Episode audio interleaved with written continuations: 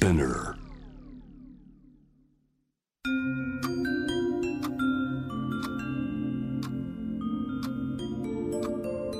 こんなこときっと取るに足らないからと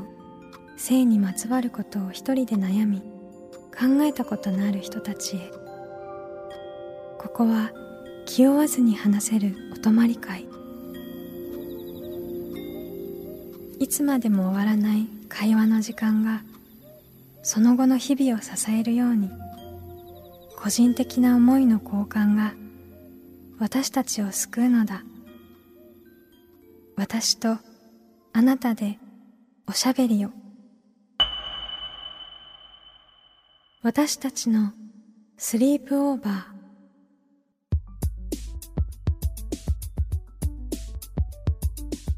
ミーユーの野村ゆめと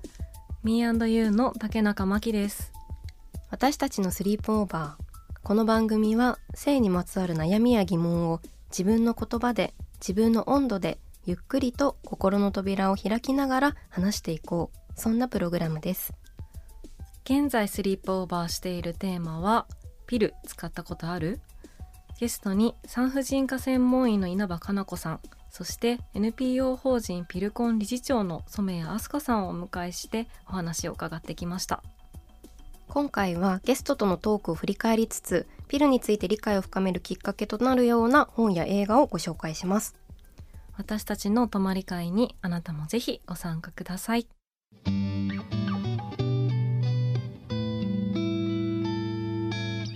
私たちのスリープオーバー改めて Me&You の野村ゆめと竹中真希です。今回は私たち2人でお送りしていきますここまで4回にわたってピル使ったことあるをテーマに産婦人科専門医の稲葉かな子さんそして NPO 法人ピルコン理事長染谷飛鳥さんにお話を伺いました。どんな話が印象に残っておりますか？そうですね、うん、あの稲葉先生にはね、はい、本当にあのピルのさまざまな使い方というか、はい、もう基本的な知識をたっぷりね、うん。うん、インプットさせていただいたなというか低用量ピル中容量ピルとか緊急避妊薬、うん、アフターピルとか。ね。確かに。そうあの婦人科の先生がすごく身近に感じるなって、稲葉先生と話してるとすごい。そうですよね、うん。こうやっぱりこう病院にってなる時になんかちょっと緊張しちゃったりとか、うん。うん、ねなんかそういうことが自分にもあるなと思うんですけど、うん、すごくこうなんというか対等にというか 話してくださってこういろんなこと聞いてもいいんだっていう感じに。ね。うんああいうねかかりつけの先生がいたら、うん、ちょっとね困った時とかに相談できるなって本当に稲葉先生と話して、本当に思いました。なんかこうかかりつけ医っていう言葉をすごく私たちはここ数年でよく使うようになったよね、かなりもうそう今スッて出てきたもん、そうかかりつけ。かかりつけ医をここで喋った回数のグラフみたいに出したら、うん、もう数年前もなんかもう多分一回も言ってないかも。ゼロみたいな感じ。バーンってこう、山急上昇みたいな急上昇だよね。感じで、うん、でもこの前病院行ったらこうもう少し年代が上の方とかもおじいちゃんとかおばあちゃんは普通にかかりつけ医の先生みたいな話とか知ってて、うん、確かにうちの親もよくかかりつけ医って言ってるわ。言ってて、うん、あとその近所の定食屋に行っても言ってたおじいちゃんとか。そう。言っててあそうだよねってなって。確かに。そう、まあ、そのねいろんな世代がもっと言っていいというか。言っていいってすごい思って、確かにね、うん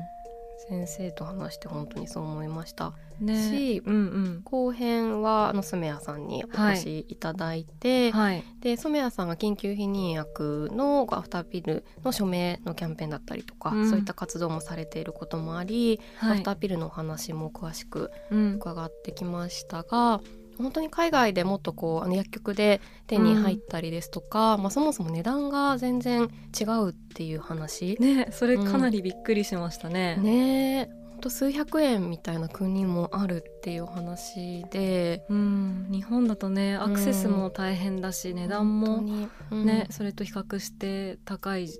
況で、うん、もっとね、インフラというかそれが特別なものではなくて、うん、手に入りやすい環境、うんうんうん、もたらされてほしいよね。ですよね。うん、でその議論が政府の中で OTC 化っていうのがこう止まってたんだけど、うんうん、今年ようやく再開したっていう話もあって、うんうん、でも本当これからだからウォッチしていこうっていう話に、ね、そうですな,、うん、なんか そうですな。なんかでも本当に一人一人の声が、うんうんすごく大事だっていう風な話もあったかなって思ってて、ね、何かこう調べてみたりとか、うん、ね、毎回声が大事っていうのは結構話してますけどね。ね一人一人のね,、うんうん。ねいろいろビルについてお話ししてきたかなと思うんですけれども、はい、リスナーの方からメールをねいただいております。はい、ありがとうございます。ラジオネームてんさん23歳の会社員の方です。私は今低用量ピルを服用しています。きっかけは PMS 月経前症候群の辛さでした。服用前は月経が近づくにつれ不安な気持ちや無力感に溺れて泣いてしまったり食べても食べても満腹感を得られずに暴飲暴食を繰り返してしまうことがありました。ピルを飲み始めてからはだんだんと月経が来なくなり PMS の症状も軽くなった感覚があります。ピルは高価でそこが少しネックですが心地よく生きるための選択肢として手に取れるようになるといいなと思います。とのことです、はい、ありがとうございます、はいあの本当にこう一つのねあの心地よく生きるための選択肢としてっていうふうに書いてくださってると思うんですけど、はい、やっぱりこう自分が苦しいってなった時にこう手がちゃんとこう伸ばせるものというか選べるものがあるって本当に大事だなってこのメールをいただいて思いました。そうですね、うん、あのできることが一つしかないとしたら、うん、すごいそれがダメだったらもうおしまいだってなってしまうけど。うんね、この心地よく生きるための選択肢としてっていうのはすごくそうだなって思いますよね。あのー、染谷さんとお話をしてる時に染谷さんも低用量ピル使われていて、うん、でも今はこうミレーナをね、ね、使われてるっていう話があった時に、うん、こうそれぞれの良さがあって、こうあのピルの飲み忘れとかそういったところも、うんうん、あのちょっとあのあるかもしれないから、まあ、ミレーナを使ってるんだけどとか、はい、でも一方でその PMS とか、うん、そういう部分はあのピルの方があの自分にとってはこう、効き目がというかある感じがあるっていうような話とか、うん、がすごくそれぞれの良さっていうのがあるっていう。うん本当に選択肢が広がって、うん、ねこう PMS ってすごい長いじゃないですか辛い日々が。本当ですよね。その話最近もしてたけど。何なんですかって気持ちになるなんかもうなりますよね、ね、そう、うん、ね一日一日をね、こう大切に過ごすために、うん、辛い状況をね何かこうちょっとでもよくできるような選択肢を知って、うん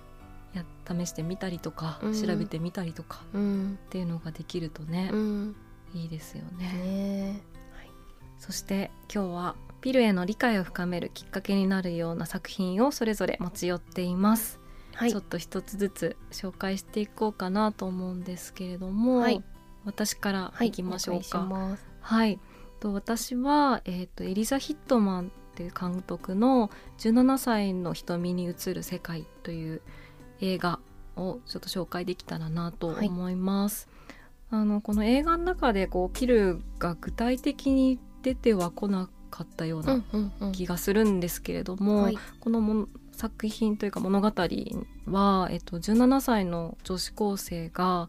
こう自分が望まない妊娠をしたことを知って、うんうん、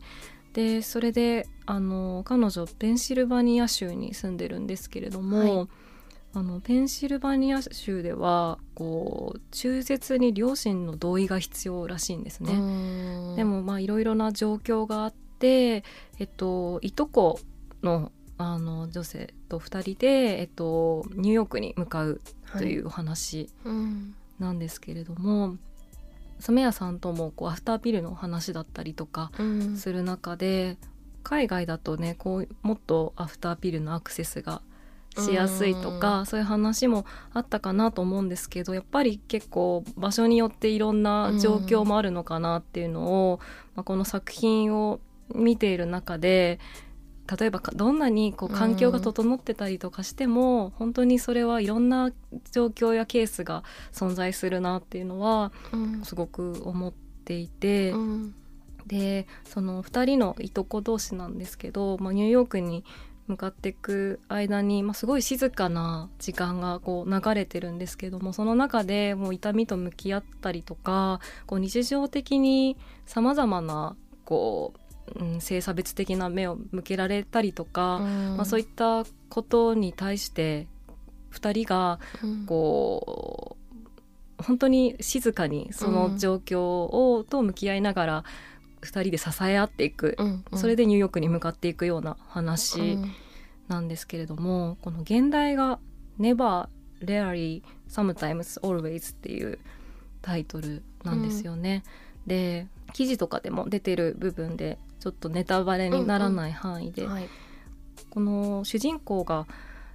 えーと、全米家族計画連盟、えーと、ブランドペアレントフットっていうこうリプロダクティブヘルスライツを提供する非営利のアメリカ支部にこう行くんですね。うんうん、あのペンシルバニアではあの両親の同意が必要ってところでニューヨークに向かって、まあ、そういう中絶の話をあのしに行くんですけれども、うん、この「Never」と「Rarely」と「Sometimes」と「Always」っていうこう4択で、こう中絶の前にこの相手との関係をあの何問か聞かれて、うん、それがこう4択になっている。うん、でなんで4択なのかっていうところでこうセカンドレイプを、うん、あの防ぐために何だろう言いたくないことを言ったりとかしてしまわないように。っていうところで、うん、あのそういう風になっているっていうのがあって、うん、そういう印象的なシーンもあるんですけれども、うん、でこの撮影にあたっても本当に主人公が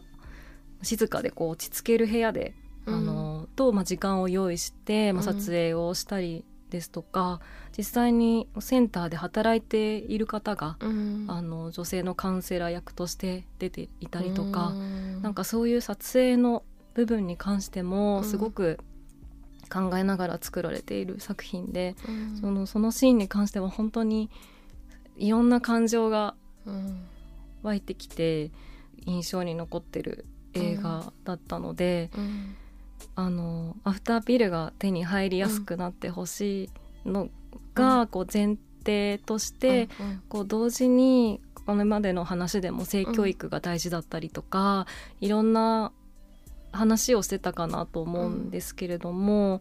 やっぱりその背景にはいろいろな出来事があって、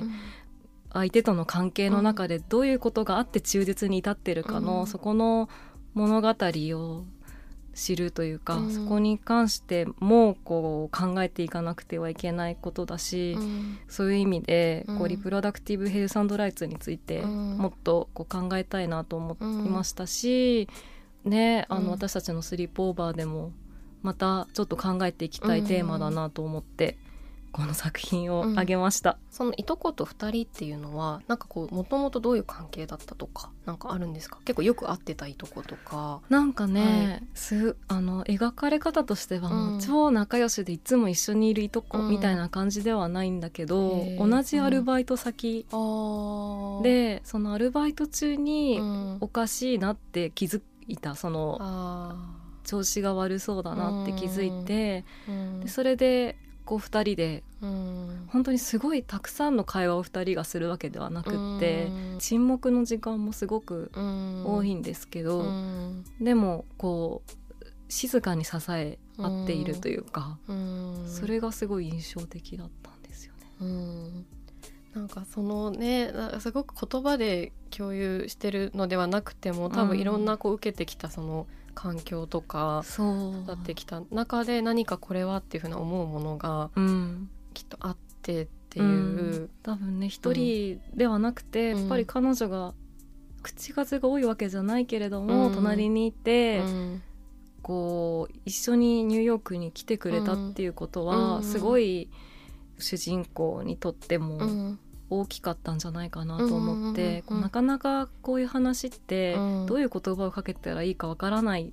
こともありますよね、うん、あると思います。それこそ聞き出しすぎては、うん、あの相手がどういうふうに思うかわからないし、うん、傷つけてしまうかもしれない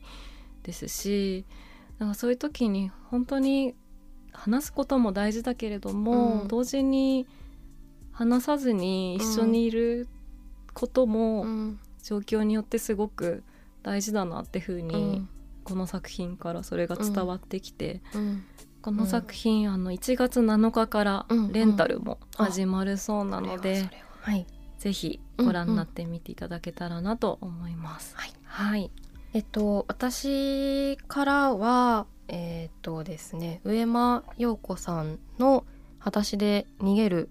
沖縄の夜の街の少女たち」太田出版です。はい、はいで、えーと、今まきちゃんの話とも通ずるところもあるかもしれないなと思いながらでも私もあのこの本あの数年前に読んででもあの本当に自分もこう沖縄の夜の街の少女たちって答えが入ってるんですけど本当にこう自分もあのもう無責任だけどやっぱり知らなかったことですとか、うん、勉強全然してなかったこととかがたくさんあってで今でもまだ全然足りないなって思う中で あの話すんですけどあのー、これが上間陽子さんが2012年の夏から2016年の夏までの4年間、はい、沖縄で、えっと、上間さんもともと沖縄で育っていたんですけれども、あのー、就職だったりとか、うん、で一度東京に出てでまた沖縄に戻ってこようとしてで戻った先はあの基地に隣接する町で暮らそうっていうことで、うん、あの普天間基地の近くであの暮らしてっていうことがあるっていうあったっていうことなんですけれどもあのでその10代から20代の、えー、女性たちキャバクラで勤務していたりとかあるいは援助交際をしながら生活していた若い女性たちの記録です、というところで。あの、まあ、今回ピルの話をしていてでピルにも本当にこういろんな使い方があるっていうのがあの前提にあると思うんですけどさっきまきちゃんの話の中でもあった、まあ、その、あの緊急避妊薬っていう話で言うとじゃあその中絶ですとか、まあ、そういった自分のこう体の権利っていうものがあの自分でこうそれを選び取ることがやっぱりどうしても今ハードルが高いというか状況になってしまっているっていうところもあるっていう中で、あの直接的にこう結びつけられるかはあのちょっとはっきり言えるかちょっとわからないんですけど、はい、でもそういった高校の中に本当に沖縄で暮らすさまざまな女の子たち、うん、例えばこう15歳で初めてあの子供を産んだっていうあの女の子たちですとかでその時にこう、まあ、学校も行くことが難しくなって子供を育てるですとか、うん、であとは例えばそういうあの、まあ、自分がこう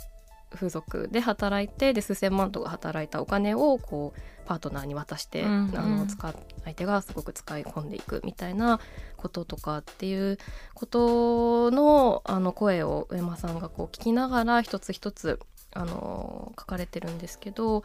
でもすごくその、まあ、性暴力ですとかそういったことをあの調べたりとか聞く機会とかさまざまなあのー、表し方やがあると思うんですけど、うん、すごくその暴力っていう話で小山さんが書かれていた表現がすごくこう柔らかいんだけどすごくこう、鋭いこう表現があって。、うん。まあ、まあ、書かれてることをちょっと要約になるんですけど、まあ、私たちこう生まれた時から体を清潔にされたりとか撫でられたりいたわれたりすることでまあ成長する。ででだからそういう体っていうのがいろんなこうあの祝福された記憶っていうのをとどめているっていう話があって、でもその体が、まあ、身体が押さえつけられたり、まあ、殴られたりとか懇願しても泣き叫んでもそれがやまない状況、まあ、それがまあ暴力が、うん、行使される時だとそのため暴力を受けるということはその人が自分を大切に思う気持ちを徹底的に破壊してしまうっていうことですとか、うん、こういった、あのー、すごくこう上間さんの中とこう響き合っているような、うん、こう声を聞き取って調査をされている、あのー、方なんですけどあすごくそういったこうなんというかこう実感が伝わってくるような言葉で、うんうん、そういったこう女の子たちの話を聞いていたりですとかでそれをこうじゃあこういう女の子たちがいるんです。かわいそうですよねみたいな形ではやっぱり決して書いていなくてその一人一人が語ってることをこう聞きながらでその中でもなんとか女の子たちがやっていこうとしたりとか、うん、まあ、時にはもうあの会えなくなって消息がつかめなくなってしまったりっていう方もいらっしゃるんですけどなんかそういったことから浮かび上がって、はい、もっとこうより自分事としてというか、うん、考えて本当に行かなければならないっていうことをすごく感じる本。で。であと素晴ら素晴らしいというかあ本当に話を聞くっていう中で、うん、さっきのもきちゃんの話の中にも話を聞くというかですね、あったと思うんですけどこの調査もこう一回きり話を聞いていただくっていうだけじゃなくってこうその読み合わせをしたりとかそうなんはい、23回お会いしたりとか、っていうことをこうできるだけされているっていうのがあるっていう中でこう、まあ、その理由がもうやっぱりあまりにも若いくて、今起きていること、もうまさに起きていることが落ち着くまでやっぱり書くことができないというふうに思ったっていうことですとか。まあ、それをこう起きてしまったことがしんどくても一つこう誰かに語ったりとか自分の物語として、まあ、了解するっていうことに何か希望があるんじゃないかっていう話をされていったり、なんかそういうこう関係性の作り方っていうこともあそういう問題があったらかわいそうな人っていうふうにこう、うん、のではなくというか、うん、読んでいる側もそういうふうになることをすごく拒んでいるような、直接的にそういうことは書いてないかもしれないんですけど、うん。はい、なんかそのかわいそうですよねっていうのは、うん、なんて言うんだろう。すごくその外側に、うん、こう自分はそこの当事者ではなく、うん、何か、うん、そのそこからは、外から見ているみたいな感覚なのかなって思うんですけど、うん、なんかそうではなくて、そういう状況が生まれてることについてもっと知ったりとか、うん、ねなんかこう話を聞こうとするとか、うん、じゃあ周りにそういう風な、うん、なんだろう状況に立たされてる人が全くいないのかとか、うん、まあ、全く同じっていうのはないと思うんですけど、うん、なんかそれはもしかしたら自分が耳を澄ませられてなかっただけかもしれないなとか、それは確かに私もさっきの作品で話してたようなね、うん、それも多分いとこのその彼女が聞こうとしなかったら、うん、もしかしたら一人ぼっちだったかもしれないし、うん、そういうなんか聞くっていうこともすごい考えますよね。本当に。こうこれが答えでなんかこういうふうに聞いたらいいよねみたいなことでもね、あのない中ででもその聞く話だと今のその上間さん陽子さんと信田紗代子さんがお二人で言葉を失ったのでっていう本もあのちょうど刊行されたばかりなのかな、うんうん、その中でもこうまさにこう聞くっていうことについて、はい、どういうアプローチをこうあのそれこそ性暴力とか性被害に遭った人の話を多く聞いてきた。2人がどういう聞き方なり話を聞いてきたかっていう話の対談集が千曲書房から出ていて、そっちはちょっと今読み途中ではあるんですけど、うん、うん、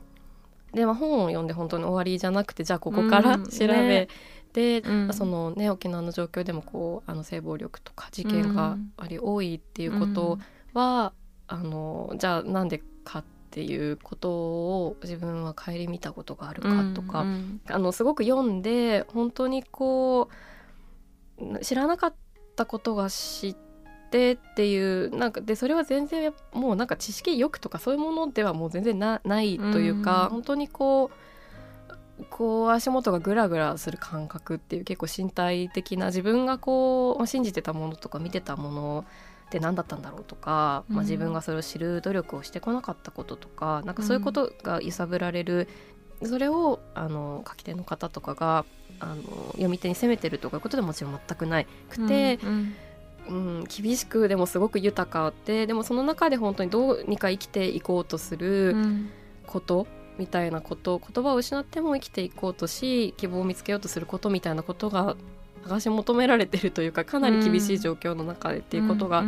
あるからかもしれないんですけど、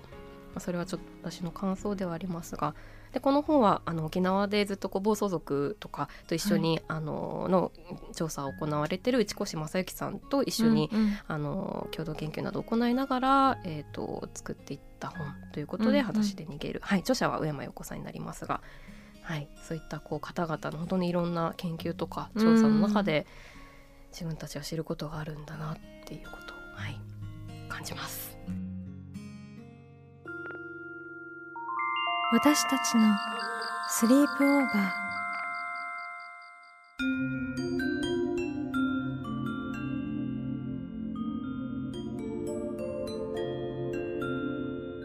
私たちのスリープオーバー。今回は私たち2人だけでお送りしてきました。私からは、えー、17歳の瞳に映る世界。エリザ・ヒットマン監督、はい、でゆめさん。はい。私からは上間陽子さんの本裸足で逃げる沖縄の夜の街の少女たち太田出版、はい、をご紹介しました。はい、うん、2人ともねピルの話から、はい、こう、うん、アフターピルとか、まあ、緊急避妊薬の話でも結構出てきた、うんえー、リプロダクティブヘルスライツ、はい、女性の体の権利の話だったりとか、うん、そういう部分ともつながるような作品を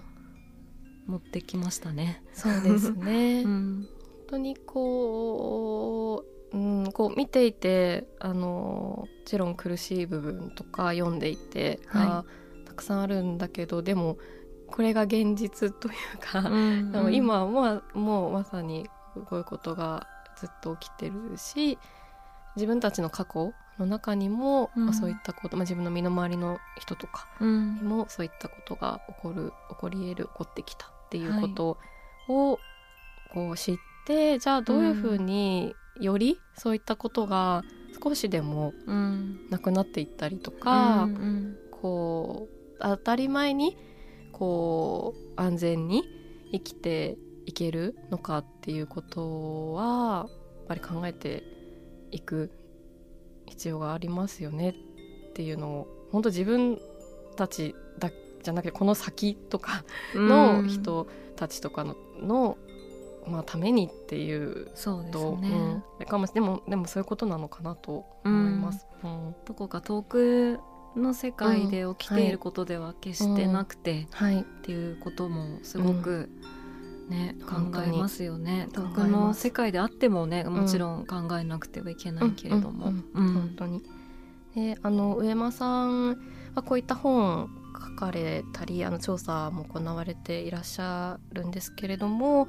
えーとまあ、先日シェルターをあの若年のはい、あのシングルマザー若年出産のシングルマザーの方々を保護するシェルターを、お庭というのを沖縄にあの開設されたということで、はい、あのそういったご活動、うん、実際にこうシェルターをこう開かれるっていうこともされております、うんうん、のであのそういった記事やあの上山さんのその重い文章も、えーと、ウェブちくまなどの方にあの書いておりますのでご覧になっていただけたらと思います。はい。番組では皆さんの声もお待ちしております。私たちのスリープオーバーのホームページからメールでお寄せください番組のインスタグラムから DM を送る場合はラジオネームを添えていただけると嬉しいです。メッセージをご紹介させていただいた方には私たちのスリープオーバーオリジナルステッカーをプレゼントします。キラキラしておりますね。ねキラキラのかわいい、かわいい。はい、はい、ぜひメッセージお待ちしております、はい私たちはですねあの最近 Me&You としてのお仕事で、えー、スマルナさんのこう仕方なくないマガジンというものの編集に一部携わらせていただきました。はい、はい、12月20日までは、えーと、109の前でもこう配布していたこちらの雑誌なんですけれどもすごいねこう私たちのスリープオーバーとも重なるテーマだなっていうところで、